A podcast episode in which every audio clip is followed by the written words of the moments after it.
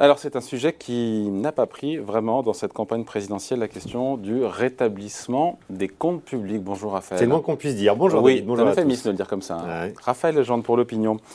En même temps, j'ai envie de vous dire, est-ce qu'il y a vraiment urgence à redresser? On parle, on va parler de tous les chiffres Oui. publiés hier par, par l'INSEE euh, à propos de nos comptes publics. Mais est-ce qu'il y a vraiment urgence à redresser nos finances publiques? On a quand même une croissance qui ralentit. Euh, il y a plus d'inflation. Vous n'avez pas retenu la leçon de 2010 Il ne faut pas resserrer trop rapidement? Non, bien évidemment, on est d'accord. Euh, simplement, le fait que personne n'en parle et qu'on soit toujours bercé par la douce musique de la morphine monétaire. La BCE continue d'acheter notre dette, donc Ah, fin, les taux restent bas. Fin, Sauf que pour la première fois, bah, les taux euh, remontent. Le coût de la dette va euh, a remonté l'année dernière et va d'autant plus remonter cette année. Je rappelle simplement qu'en trois mois, on a gagné 100 points de base. Hein, on était à zéro. Euh, on était toujours sur des, des taux planchers en fin d'année 2021. Euh, avec ce qui se passe euh, en ce moment euh, euh, à l'est de l'Europe, on est monté à, à, à un point. Euh, 1% de taux en plus, c'est 30 milliards 2 milliards sur 10 ans. illico Oui. sur le coût de la dette Ouais. à un an, euh, 30 milliards à 10 ans. 30 milliards. Je dis ça, je dis rien. Voilà. D'autant qu'il faut le dire, nos, nos finances publiques seront à coup sûr, on le sait, sollicitées dans les prochaines années. Il y a beaucoup de choses à financer. Il y a de la transition énergétique, numérique, il y a On le militaire, il y a de la santé. a- Mais c'est peut-être ça le plus. euh, euh, alors criminel, le mot est un plus fort, mais irresponsable en tout cas. C'est qu'effectivement, nous faisons face à des grandes transformations absolument majeures qui sont là, à nos portes, devant nous pour les 10, 20, 30 prochaines années. Évidemment, la transition euh, écologique, environnementale, énergétique, on le voit bien avec la crise russe et, et ukrainienne, euh, la transition numérique, toutes ces grandes transitions majeures pour l'avenir de notre pays vont coûter des centaines de milliards d'euros. Euh, et on ne pourra pas les financer correctement, proprement, si on n'a pas, à la base, réparé un peu notre maison finances publiques. Nos finances publiques brûlent et, pour l'instant, nous regardons ailleurs, pour paraphraser euh, Jacques Chirac. euh, Jacques Chirac en, Oui. en son temps. Ce thème est totalement absent de la campagne présidentielle. La semaine dernière, on a vu tous les programmes macroéconomiques sortir de chez les candidats. Personne ne donne de moyens concrets, précis, chiffrés de rétablir nos finances publiques. On est toujours sur la croissance paiera, apportera des recettes Mm. supplémentaires, Euh, on va améliorer la lutte contre la fraude fiscale ou sociale, euh, ce que disent euh, tous les euh, Mm. Présidents on candidats. les connaît, Et puis là. promis, à la fin du quinquennat, on aura rétabli euh, nos finances publiques.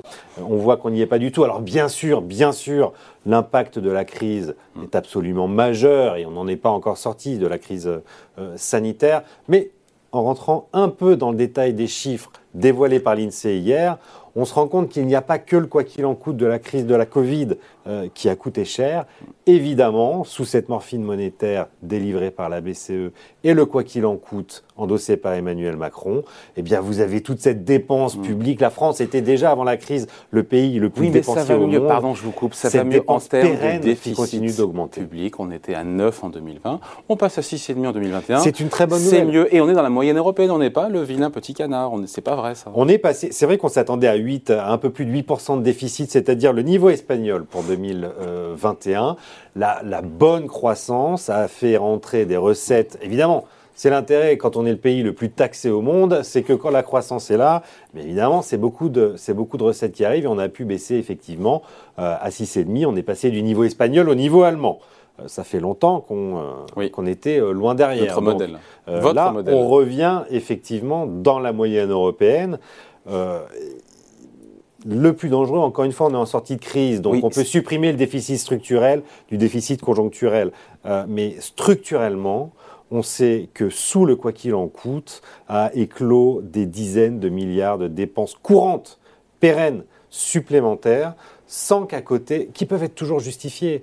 Euh, on a eu, euh, par exemple, sur les salaires, euh, notamment avec le Ségur de la santé, les salaires des fonctionnaires ont augmenté de 7 milliards en 2020 et encore de 8,2 milliards première année de plein exercice du Ségur de la santé en 2021. Il y en avait besoin. Et il y a sûrement besoin d'argent de partout. Quand on voit l'état de la police, de la justice, de l'éducation nationale, de nos universités, euh, très bien.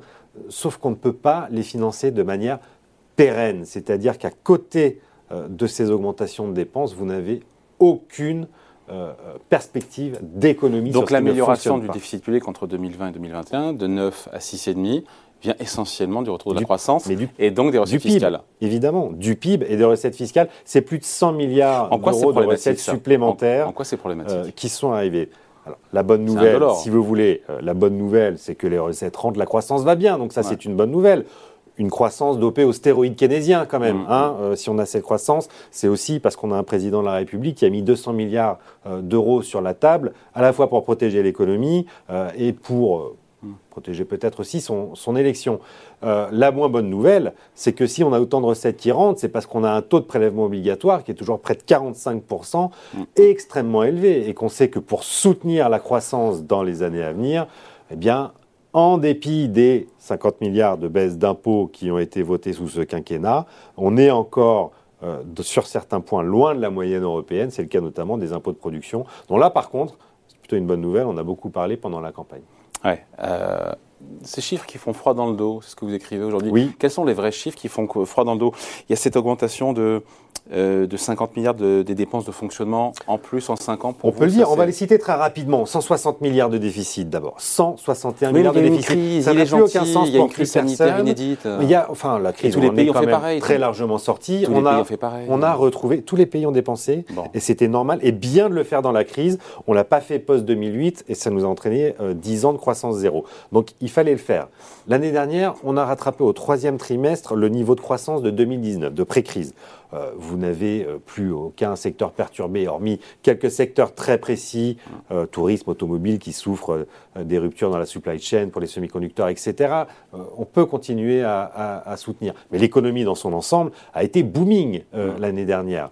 On est quand même sur 160 milliards d'euros de déficit. C'est 100 milliards de plus euh, qu'en année normale, euh, si je puis dire. Alors que le PIB a retrouvé son niveau. Alors que le PIB a retrouvé son niveau de, la création de richesse dans notre pays, a retrouvé son niveau euh, d'avant-crise. On est à 100 milliards de plus. Il faut absolument que ça baisse. Les dépenses. Les dépenses publiques, la France avait déjà 200 en moyenne. Si on compare les taux de dépenses publiques, on était déjà à peu près à 200 milliards de dépenses de plus que la moyenne européenne. On a rajouté près de 130 milliards de dépenses supplémentaires en deux ans. Encore une fois, il y a la crise, euh, très bien, mais il n'y a pas que les dépenses euh, pour gérer cette crise économique euh, qui sont là-dedans.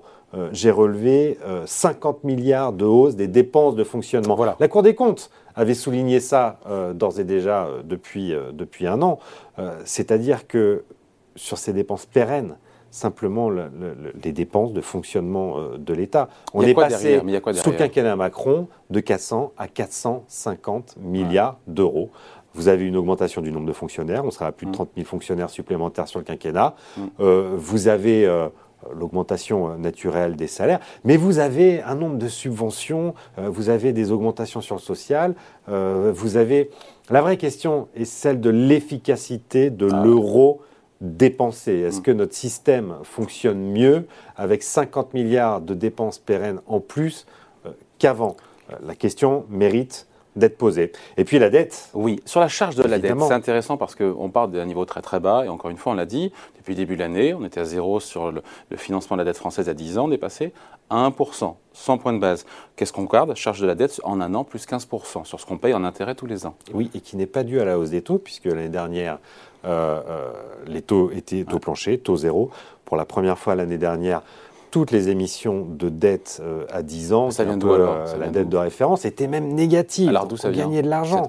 L'année dernière, cette hausse du coût, elle est venue de l'inflation. L'inflation qui est repartie à partir du printemps dernier. Et qui accélère Il faut savoir qu'environ 10% de la dette française est indexée sur l'inflation, les fameuses OAT I, I hmm. pour inflation.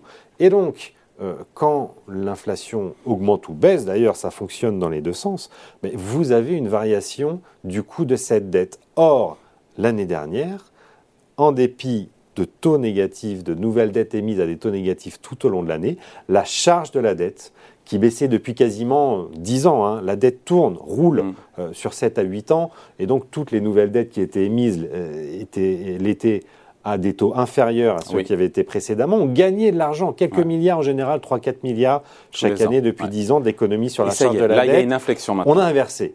Et ça, Et ça c'est sera une encore pire cette année. Et sera C'est cette 5 année. milliards d'euros en 2021. Ouais. Au vu des prévisions d'inflation, on attend euh, plus 5% en fin d'année, 4 Ouais. à 5%. Ce sera évidemment pire. Et vous aurez à la fois la hausse des taux, on rappelle, 100 plus 100 points de base en 3 mois, Et là, c'est Et la hausse cumulatif. Et c'est cumulatif. et c'est cumulatif. Double effet qui se coule. Voilà. Merci beaucoup. Explication. Près de 3 Oui. 001, 2813 C'est la milliards d'euros. On rappelle le niveau de la dette fin 2021. Les 3 000 Ce milliards qu'il faut regarder, c'est la charge d'intérêt plus que la dette. Pour moi, Bien le sûr. vrai sujet, c'est la charge d'intérêt. Merci en tout cas. Explication Merci, David. Raphaël Legendre, journaliste à l'opinion. Salut Raphaël. À bientôt.